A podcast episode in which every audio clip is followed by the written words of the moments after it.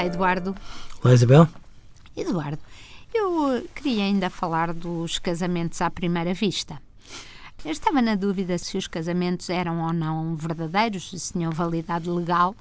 Parecia-me de grande bom senso que não tivessem e fiz a pergunta diretamente à SIC, que me respondeu muito rapidamente e muito claramente a dizer que sim, que uh, tinham validade jurídica. Uh, depois eu perguntei se havia um acordo pré-nupcial e eles dizem que sim. E perguntei se, no caso do divórcio, que é bastante provável, atendendo a que, por exemplo, a série inglesa não teve um único caso de sucesso e, e as outras também tiveram um ou dois no máximo. Uh, e eles disseram que a organização se responsabilizava, entre aspas, digo eu, pelos custos do divórcio se fosse dentro do período de experiência. De experiência? Sim, portanto, este período de. Embora o, contrato do casamento não preveja um período experimental, mas durante o período de, um, ehm, em que suponha estas oito semanas. Eu de repente fiquei muito perplexa, porque o que dá força ao programa a sociedade, ou nós todos, ainda presumirmos que o casamento e o contrato do casamento é qualquer coisa de, uh, que implica assumir deveres e direitos e que tem uma solenidade, estou a falar só do civil, mas que tem uma solenidade que de facto torna um passo muito importante. É por isso é que o programa tem esta força, é porque a ideia de que algumas pessoas se vão comprometer de facto para a vida, mesmo que nós sabemos que não é perpétuo e que pode ser quebrado. E portanto, no fundo, eu acho que a ideia que a sociedade ainda tem do casamento é muito mais forte do que aquela que, pelos vistos, a burocracia e a lei e o impacto que isto tem, que se consegue fazer e desfazer num período de oito semanas, aparentemente sem qualquer grandes custos nem grandes dificuldades. E eu queria um comentário sobre isto. Não, Isabel, a burocracia de um casamento também não é assim tão complicada. De um divórcio já não digo mesmo. Em termos eh, administrativos não é assim tão complexa. Eu, entretanto, vendo as páginas de algumas revistas, as revistas dizem que as noivas, estou a citar, as páginas das revistas são infernais.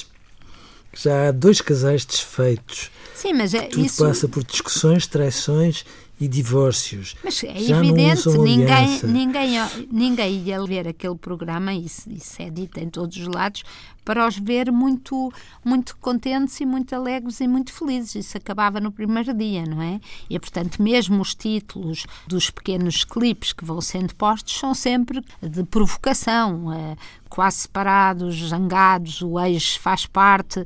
Nós queremos, aparentemente, ver os vilões, não queremos ver a felicidade. Não há ali grande procura de felicidade. Repito aquilo que lhe disse. Eh, são pessoas crescidas que se dispõem a este tipo de situações. Uhum só tem impacto porque as pessoas acham que eles vão entrar num casamento e, pelos vistos, entram num casamento verdadeiro. Será que isto é brincar com o casamento? Será que as pessoas estão a ver, mas de facto nenhuma delas pensa que aquilo é de facto um casamento? Nos espectadores. Oh, oh, Isabel, eu acho que é uma brincadeira de mau gosto o casamento.